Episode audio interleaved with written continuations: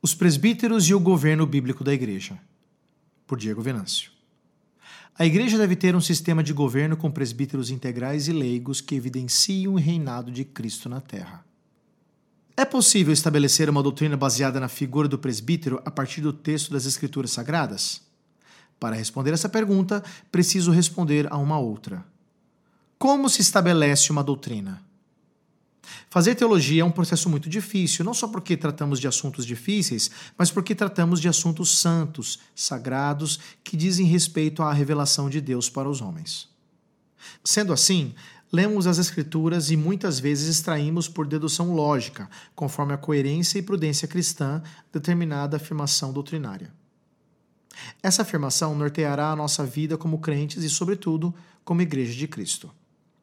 Conseguimos imaginar, por exemplo, a vida da igreja ou mesmo a vida cristã sem o entendimento da Trindade? Mas onde encontramos a definição por excelência da palavra Trindade nas Escrituras? Não encontramos. Mas encontramos a ação de um único Deus verdadeiro manifestado em três pessoas distintas, mas não independentes.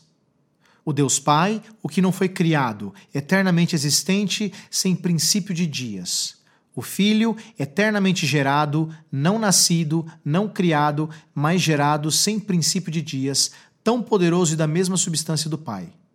E o Espírito, eternamente procedente do Pai e do Filho. Não são três deuses, mas um único Deus verdadeiro vivendo na comunhão perfeita de três pessoas.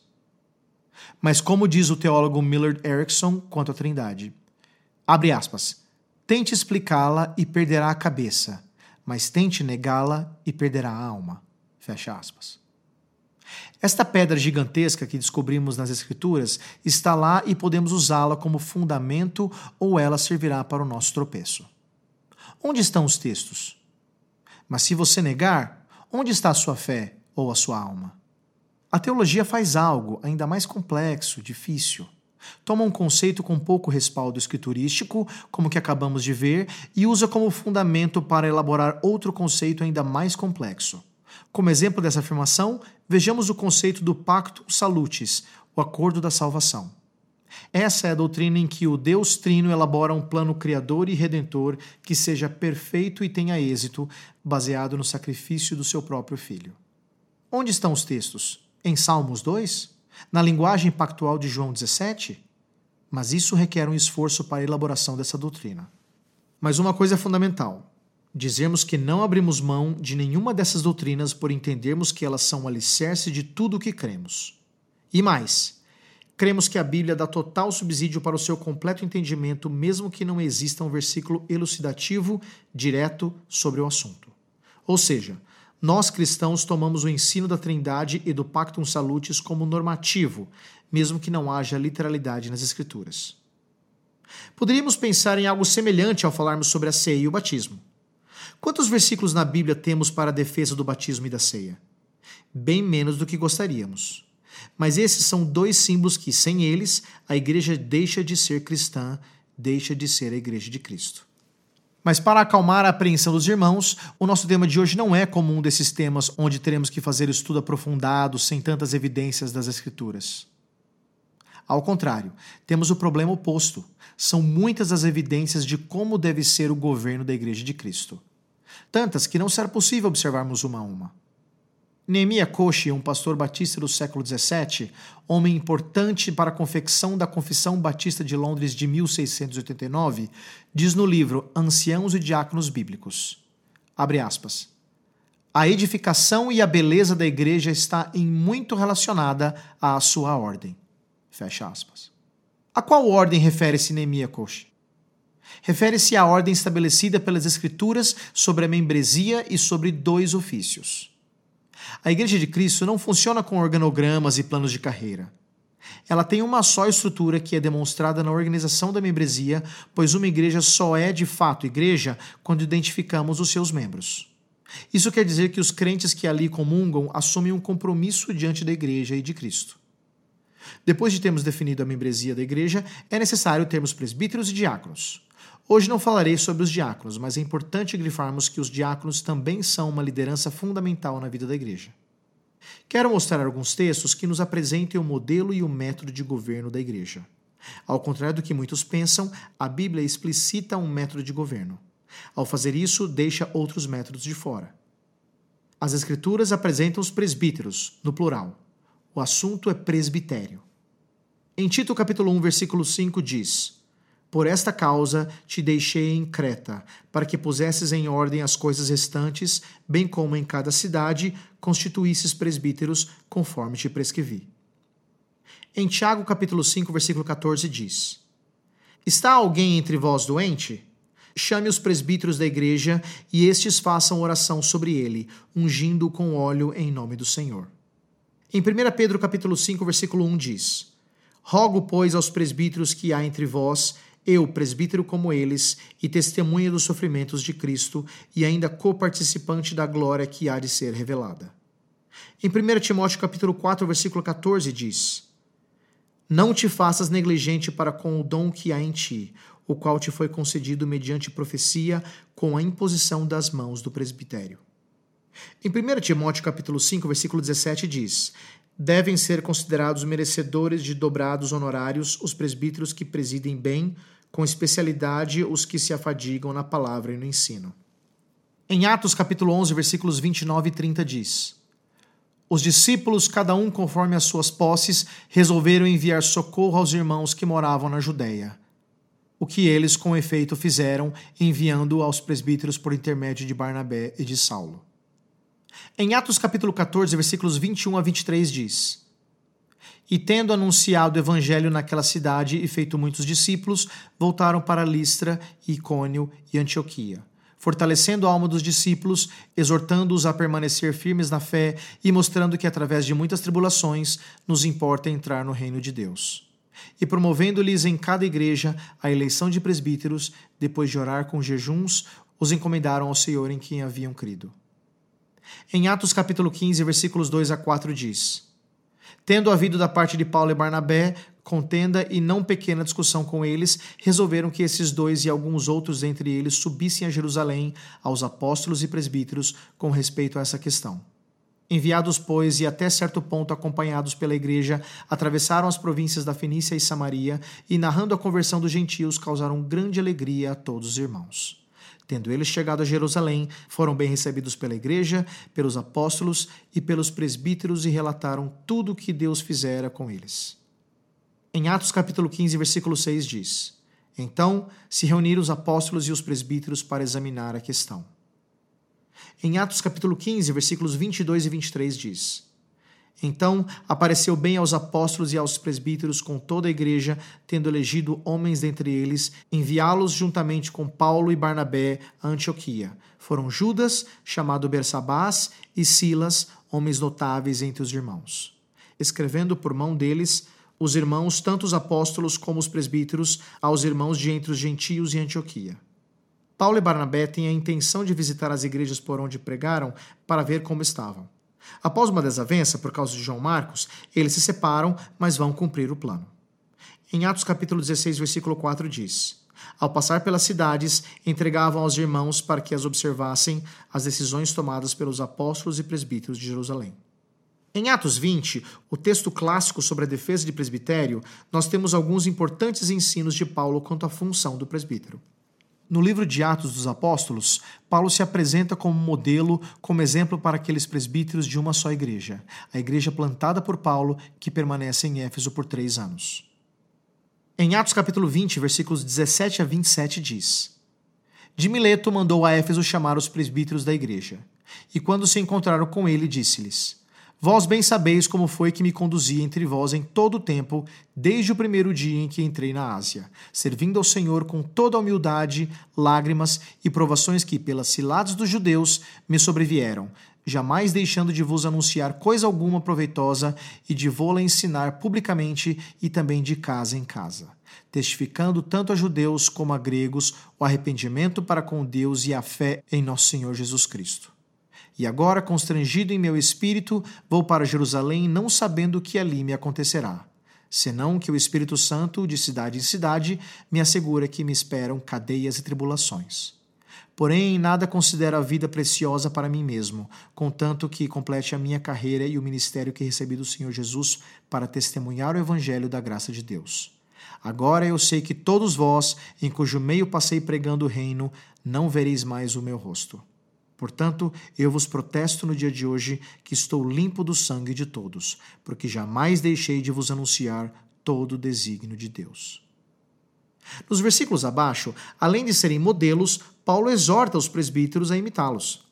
Em Atos capítulo 20, versículos 28 a 35 diz: Atendei por vós e por todo o rebanho sobre o qual o Espírito Santo vos constituiu bispos para pastoreardes a igreja de Deus, a qual ele comprou com seu próprio sangue. Eu sei que, depois da minha partida, entre vós penetrarão lobos vorazes que não pouparão o rebanho. E que dentre vós mesmos se levantarão homens falando coisas pervertidas para arrastar os discípulos atrás deles. Portanto, vigiai, lembrando-vos de que, por três anos, noite e dia, não cessei de admoestar com lágrimas a cada um Agora, pois, encomendo-vos ao Senhor e à palavra da sua graça, que tem poder para vos edificar e dar herança sobre todos os que são santificados. De ninguém cobicei prata, nem ouro, nem vestes. Vós mesmos sabeis que estas mãos serviram para que o que me era necessário a mim e aos que estavam comigo. Tenho-vos mostrado em tudo que, trabalhando assim, é mister socorrer os necessitados e recordar as palavras do próprio Senhor Jesus mais bem-aventurado é dar que receber. Perceba que Paulo faz uma espécie de despedida acompanhada de uma transferência de incumbências. O que Paulo havia feito pela igreja agora deveria ser feito por presbíteros que serviriam de modelo para a igreja de Cristo. Esse fenômeno da imitação, que está um tanto fora de moda, deve acontecer dentro da igreja. A vida cristã não é vivida individualmente. É fundamental termos bons exemplos para imitação na música, mas não só na música, na verdade em todas as áreas. Um importante processo de aprendizado é o da imitação. Você não faz determinada coisa totalmente autoconsciente. Aprendemos muitas coisas por mera imitação, até que a consciência acompanhe aquela conduta. Paulo diz em 1 Coríntios capítulo 11, versículo 1: Sede meus imitadores, como também eu sou de Cristo. O pastor Jonas Madureira diz o seguinte sobre imitação: aspas não se imita Jesus diretamente. Imita-se os discípulos de Jesus. Ninguém vive a vida heroicamente, independente de qualquer imitação. Fecha aspas. Os presbíteros, a exemplo de Paulo, estão à frente da igreja para servirem de exemplos a serem imitados. Vem daí a exigência de tais homens terem seus caráteres provados e aprovados. E quais as funções que Paulo apresenta que os presbíteros devem ter? O presbítero serve com humildade, enfrentando sofrimento e lágrimas, resistindo às ciladas e enfrentando oposição. Em Atos capítulo 20, versículo 19 diz: Servindo ao Senhor com toda a humildade, lágrimas e provações que pelas ciladas dos judeus me sobrevieram. O presbítero também é comprometido em pregar todo o conselho de Deus, publicamente e pessoalmente, através do discipulado, destacando sempre o arrependimento para com Deus e a fé em nosso Senhor Jesus Cristo. Em Atos capítulo 20, versículos 20 e 21 diz: Jamais deixando de vos anunciar coisa alguma proveitosa e de vô-la ensinar publicamente e também de casa em casa, testificando tanto a judeus como a gregos o arrependimento para com Deus e a fé em nosso Senhor Jesus. O presbítero deve ser conduzido pelo Espírito Santo de Deus, mesmo que isso traga a ele certos prejuízos. Em Atos capítulo 20, versículos 22 e 23 diz: E agora, constrangido em meu espírito, vou para Jerusalém, não sabendo que ali me acontecerá, senão que o Espírito Santo, de cidade em cidade, me assegura que me esperam cadeias e tribulações. O presbítero deve estar disposto ao autoesquecimento, a não considerar somente seus interesses, mas estar disposto a se mortificar, tendo como único desejo o desenvolvimento do ministério no reino. Em Atos capítulo 20, versículo 24 diz: Porém, em nada considero a vida preciosa para mim mesmo, contanto que complete a minha carreira e o ministério que recebi do Senhor Jesus para testemunhar o evangelho da graça de Deus. O presbítero deve cuidar de si mesmo, pois quem está doente precisa de médico e não está apto a curar doenças da alma. Dessa forma, estará apto a pastorear a igreja de Deus. Em Atos capítulo 20, versículo 28 diz: Atendei por vós e por todo o rebanho sobre o qual o Espírito Santo vos constituiu bispos, para pastoreardes a igreja de Deus, a qual ele comprou com seu próprio sangue. Os presbíteros precisam opor-se aos lobos, serem firmes com a verdade. Os lobos nunca aparecem vestidos como lobos maus, sempre como ovelhas. Lobos não devoram lobos, gostam de devorar ovelhas. Em Atos capítulo 20, versículo 29 diz: Eu sei que, depois da minha partida, entre vós penetrarão lobos vorazes que não pouparão o rebanho. Os presbíteros não devem cumprir o ministério por ganância.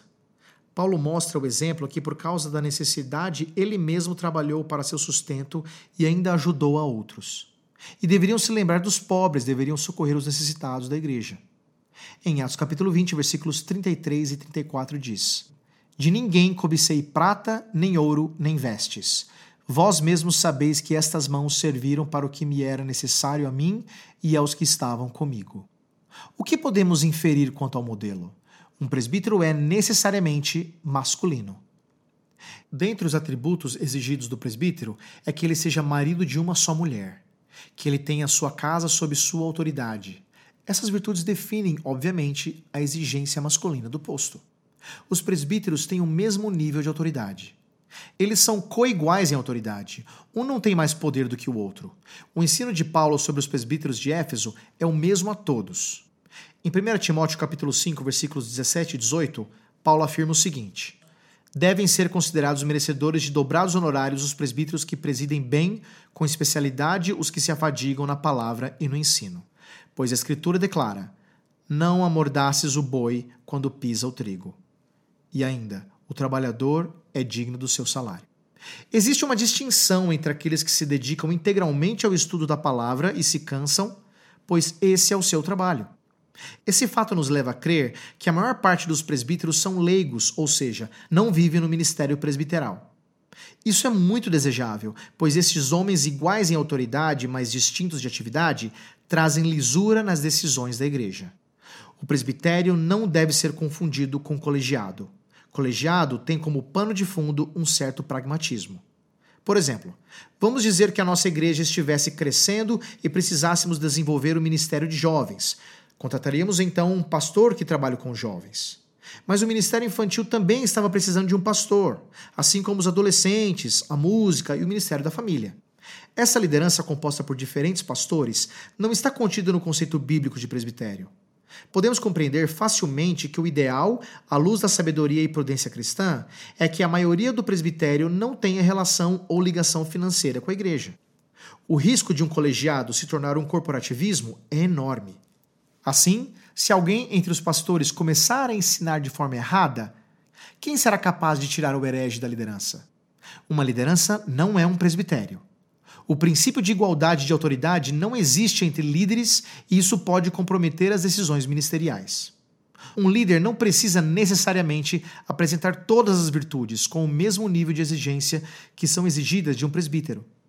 Um líder no lugar de um presbítero é uma deturpação, um erro, pois servirá de modelo a outros sem ter sido provado, analisado e ordenado.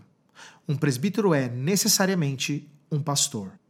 Os termos presbíteros, bispos e pastores são sinônimos, são iguais. Todos devem estar debaixo do mesmo ensino. Não existem outros cargos na igreja, não existem outros níveis.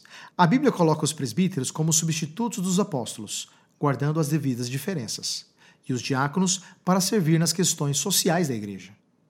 A igreja não se assemelha a nenhuma organização terrena, pois não tem um dono terreno. A igreja de Cristo, e isso deve ser apresentado de maneira clara e visível para toda a igreja. A igreja é modelo para o mundo e não o mundo modelo para a igreja. Ela não tem gestor, não tem CEO. A igreja não tem chefe, não tem organograma. A igreja não tem missão, visão e valores. A igreja tem presbíteros vários. Quanto ao seu governo, a igreja não é uma democracia, não é democrática. Embora os presbíteros sejam representativos, eles são da igreja e devem ser eleitos por ela justamente para que as virtudes desses irmãos sejam vistas e assimiladas. Porém, os presbíteros refletem o modelo de Cristo e não a opinião ou os interesses da igreja. Os presbíteros têm o caráter aprovado, pois têm o caráter de Cristo e não um carisma que conquista a comunidade da igreja. Os presbíteros são exemplos de que o evangelho é possível ser vivido e deve ser vivido. Então, o que é o governo da igreja, afinal de contas? Qual é a classificação política do governo praticado pela igreja? A igreja é de Cristo, meu irmão. Portanto, quanto ao seu governo, vivemos na igreja uma monarquia e não uma democracia. A igreja não tem um dono e ninguém pode arrogar para si tal título. Eu falo em nome da igreja cristã. Ninguém, absolutamente ninguém, pode falar em nome da igreja de Cristo. A autoridade última sobre todas as coisas concernentes à igreja é Cristo. É por isso que o nosso governo é plural.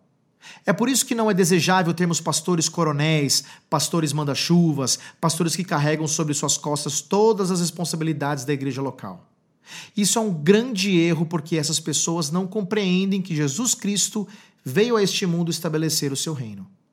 A mensagem de Jesus ao iniciar seu ministério foi, em Mateus capítulo 3, versículos 2 diz: Arrependei-vos porque está próximo o reino dos céus.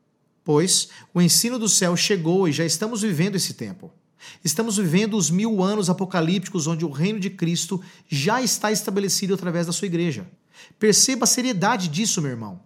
Quem assistiu algum noticiário hoje viu que o mundo está em conflito entre seus governos.